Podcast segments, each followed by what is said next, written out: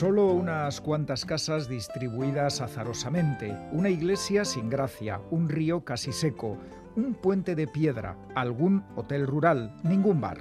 Toñanes es un pequeño pueblo de Cantabria que se recorre en un minuto en coche. Un pueblo más, podríamos decir, pero como demuestra Juan Gómez Bárcena en la novela Lo demás es aire, en cualquier lugar, por insignificante que sea, podemos encontrar un resumen de las emociones humanas.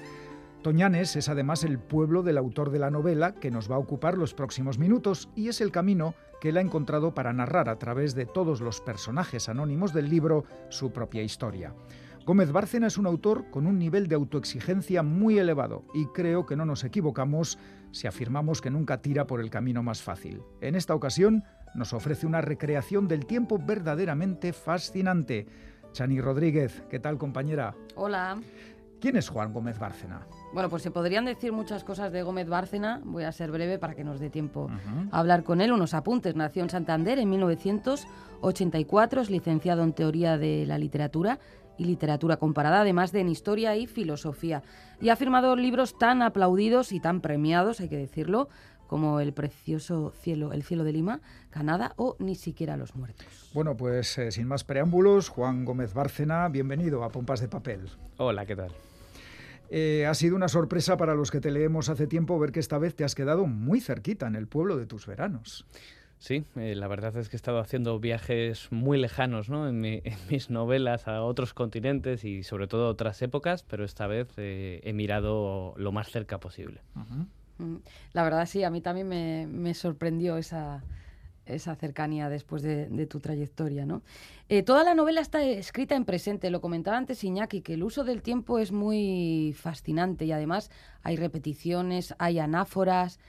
Al final funciona como si el tiempo fuera un continuo fluir, ¿no? Sí, eh, bueno, como sabes, el tiempo es algo que, me interesa y que he trabajado mucho en todos mis libros. Y sí me interesaba, eh, me gusta que te fijes en ello, que toda la novela estuviera en presente porque eh, no hay una perspectiva temporal única, sino que estamos todo el rato saltando de un tiempo a otro, mostrando como en una misma tapia se están apoyando alguien en el siglo XXI y alguien en el siglo XVIII y en cierto modo esos tiempos se solapan. Entonces, precisamente de lo que se trata es esa sensación, o captar esa sensación que da a veces los pueblos donde casi parece respirar la historia, ¿no? Y vemos ese pasado en cada uno de esos lugares. Así que, bueno, este era un poco el objetivo. Además, en los márgenes de cada página pones las, las fechas que van saltando de línea a línea incluso. que me parece esto un trabajo algo muy laborioso. Al principio cuando lo lees extraña porque yo me paraba continuamente a ver, luego ya A ver si es una nota al margen, ¿no? esto yo nunca lo había visto. La verdad es que yo tampoco eh, en literatura sí, por supuesto, este juego uno lo encuentra pues en algunas películas, ¿no? Cuando vemos en el margen que te ponen un año para ubicarte rápidamente. Lo vi también en una novela gráfica, bueno, en un cómic en Aquí de Richard Maguire que juega también con esta idea. Y sobre todo la idea me la dieron los propios libros parroquiales de la aldea de Toñanes que yo usé para, para documentarme, porque allí los párrocos dejaban los márgenes para apuntar el año, para luego poder encontrar la partida de bautismo adecuada y me pareció bonita la idea de utilizar ese mismo recurso para la novela, no tanto con la idea de efectivamente de que te tengas año a año, porque como dices hay veces que es que en una frase estamos en tres años. Lo importante, Yo al principio claro, miraba ibas todo, Seat Ibiza, 1990, eh, una calesa, ¿no? Y me estoy hablando por hablar, ¿eh? 1700 y ya la cuarta vez dices, bueno, si va a estar todo bien, no vamos a pillar a Juan en un error, no va a poner ahí. sí, básicamente la idea es que puedas recurrir a ello en caso de que necesites situarte, pero la mayoría de las veces no lo vas a necesitar, pero está muy bien que ese recurso te vaya guiando de la mano a lo largo de la novela. Siempre te documentas muy a fondo para, para tus novelas, nos has hablado de libros parroquiales, ese ha sido uno de los caminos o una de las fuentes. ¿Cuáles han sido las demás? Bueno, sobre todo ha habido, por un lado, fuentes escritas, eh, que efectivamente están los libros parroquiales, que me interesaban particularmente porque, eh, digamos que muchas personas solo sabemos de ellas porque nacieron y murieron y un párroco escribió eso y, y, me parecía bonita esa idea de biografías de las que solo tenemos el inicio y el final y no tenemos nada más. Eh, por supuesto, también en el Archivo Histórico Provincial muchos juicios, eh, muchos eh, las hojas de gastos del concejo, en fin, toda una serie de documentación que se almacena y que está a disposición del usuario. Y algo de, bueno, de, elementos arqueológicos que se han encontrado y que me permiten reconstruir un poquito la historia del pueblo y sobre todo testimonios orales. Personas generalmente mayores, aunque también he entrevistado a algunos más jóvenes, que, bueno, me cuentan sus experiencias. A veces, al principio les cuesta porque creen que, que, no, que no te interesa lo que tienen que contar sobre su infancia o sobre los cuentos que les contaban de niños pero poco a poco entraron en el juego y fueron una parte fundamental de, de, la documentación. Es verdad que todos te ponen peguillas, que si ya me falla la memoria, que si yo que te voy a contar, hijo mío, que total. Eso se ve muy bien en el libro, porque Juan introduces como si pusiera la cámara de repente delante de algunos personajes, ¿no? Eh, introduce con unas acotaciones eh, en cursiva dónde están y quiénes son, algo muy breve, y ya luego es una conversación que parece una transcripción, pero yo entiendo que hay artificio literario ahí porque las transcripciones suelen ser horribles y esto es muy ágil.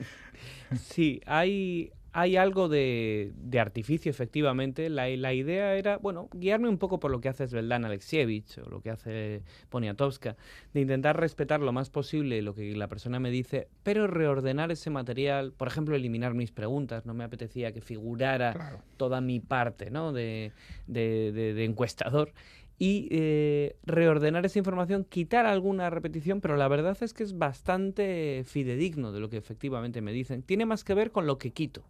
Es decir, es más bien como un proceso de condensación a partir de los elementos que, que elimino y eh, digamos que este sería el resultado.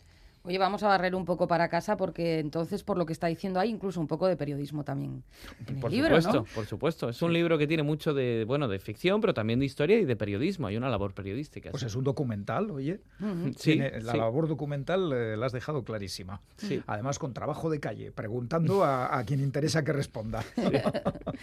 bueno, se narran muchas historias. Hemos hablado un poco de la trastienda del libro. Vamos a entrar ahora en sus páginas. Hay una que además es la primera que conocemos, que yo creo que tiene particular relevancia, la de Emilio y, Mercedes, que son dos profesores que se compran una casita en el pueblo, pues para que jueguen sus dos niñas y para que juegue también probablemente quizá el niño que, que están esperando. A ver cómo te hago esta pregunta. Esta, esta familia está particularmente ligada a ti, ¿no, Juan? Por lo que luego se desvela o vamos entendiendo la lectura. Particularmente ligada, sí, eh, con una relación de paternidad y maternidad. sí, efectivamente, este es el primer libro en el que trabajo elementos autobiográficos de manera declarada. Tú sabes que, siempre uno pone cosas de su autobiografía de manera inconsciente, pero aquí sí me interesaba que dentro de las muchas historias que se cuentan en la novela hubiera una parte que tiene que ver con mi propia vida y con mi propia relación con el pueblo. Efectivamente sucedió que bueno, mi madre eh, tuvo muchos problemas en el embarazo, hubo muchas dudas respecto a si yo iba a nacer o no, y todas estas decisiones se toman al mismo tiempo que compran la casa en Toñanes, que, en el pueblo del que procede la familia de mi padre, y empiezan a hacer esas primeras obras. Entonces me interesaba mucho contar esta historia Em, y, al mismo tiempo ligarla a otros elementos. Una historia personal que también avanza por las páginas, pero también personajes del siglo XVII, XIX, del XX, y eh, en cierto modo como si fuera una constelación de, pequeñas subtramas, todas las cuales tienen en relación una cosa, que es Toñanes. Eh, un inciso, yo es que me está, estoy quedándome ahí absorbido por eh, lo que nos cuenta Juan, es que la casa del pueblo ¿Qué, historia tiene siempre la casa del pueblo para todas las familias que han tenido una casa en pueblo y que han tenido que hacer obras y que la han comprado y que han hecho algo que queda un poco para la posteridad, ¿verdad? Y que queda en la memoria de esa familia. Claro, porque esa casa, bueno, ahí se dan cita, digamos, es el elemento de reunión familiar, es, eh, es algo más que un montón de piedras y una pared, ¿no? Es todo un entramado de historias y de recuerdos. Y de hecho es curioso porque siempre me dicen mis padres que de pequeño yo creía que Toñanes no era el pueblo sino la casa. Ah. Lo cual tiene sentido, ¿no? Uno, uno al final comienza en ese primer lugar doméstico que es la casa en el cual eh, bueno pues está su familia y en cierto modo está su mundo y luego lo amplías un poquito más entonces sí esa casa tiene mucha mucha importancia en la novela la Casa Sevilla, que también la llaman así en la novela. Y entonces el niño de los dinosaurios, este niño que busca restos y... Tiene un eh, fuerte paralelismo conmigo también. en, los pueblos, en, los pueblos, se buscan fósiles. ¿eh? es, Que, es que me siento muy identificado porque más o menos todos tenemos una historia. Sí, lo hemos eh, dicho en el comentario, que aunque es en parte la historia de su propia vida, mm, es muy difícil no vernos reflejados en, en algunas o muchas de las páginas de este libro. Nos ha gustado mucho también la historia de Teresa y Luis, esta historia de amor, de dos personas se conocen en un baile. Lo que pasa es que no se preguntan los nombres, el baile acaba de una forma un poco abrupta y se pierden de vista. Y luego, claro, en aquella época, pues que no había redes sociales ni móviles, no era fácil eh, encontrarse, ¿no? Es una historia muy bonita.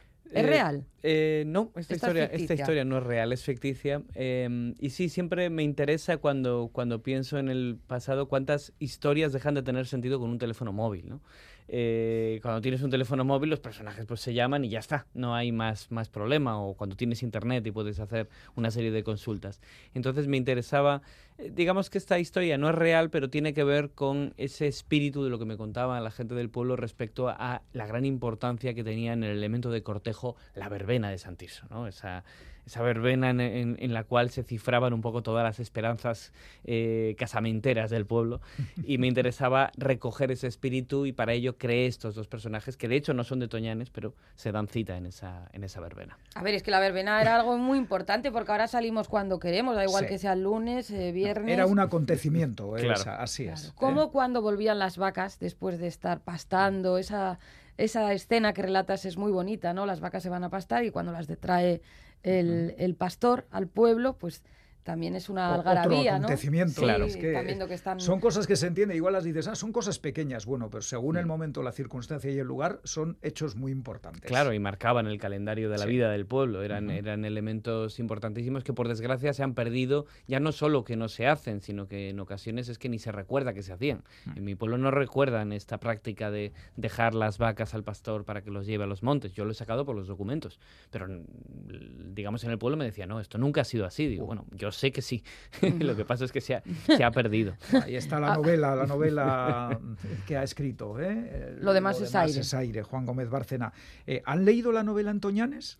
Pues están en ello, porque claro, la novela acaba de salir. Lo que sí hice en algunos casos con los informantes es que leyeran las partes de las entrevistas que he transcrito, que, que he manipulado un poco y estaban muy contentos con el resultado, así que me relajé, que uno siempre pues, le da miedo, ¿no? Cuando trabajas con material sensible para otras personas, de momento, y tengo pues a, a un par de vecinos que me, que me van dando noticias de cómo va la lectura, ya han llegado a la página 200 no sé qué y de momento no hay quejas, así que, así que estoy con buenas vibraciones. Muy bien. Tus, tus lectores, los que y lectoras, quienes te conocían y quienes no, sí que no van a tener queja ¿eh? con la lectura, porque ya me conocen los oyentes, no me suelo poner así de solemne, pero es que tiene una, yo creo, un puñado de páginas totalmente espectaculares de lo mejor que hemos leído en, en tiempo. Yo creo que, que leeremos, la verdad. No hay Juan, excusa, no hay excusa Muchas para la última novela de Juan Gómez Bárcena. Eh, ¿Estás trabajando en algún nuevo proyecto? ¿Puedes decir algo? Pues puedo decir que no estoy trabajando en un nuevo proyecto porque de hecho lle- llevo, llevo mucho tiempo, llevo 10 años escribiendo ininterrumpidamente, he ido solapando un proyecto tras otro, pero la verdad es que con este proyecto he llegado a un momento de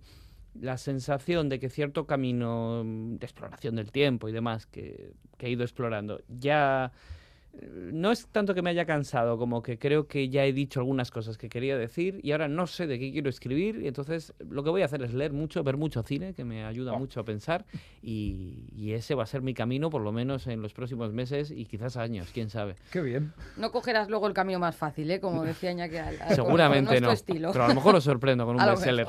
Bueno. Imagínate. Pues otro libro para la biblioteca de las y los oyentes de Pompas de Papel, Lo demás es aire, de Juan Gómez Bárcena, publicado por Seis Barral. Juan, que vaya todo muy bien y hasta la próxima. Muchísimas gracias, hasta pronto.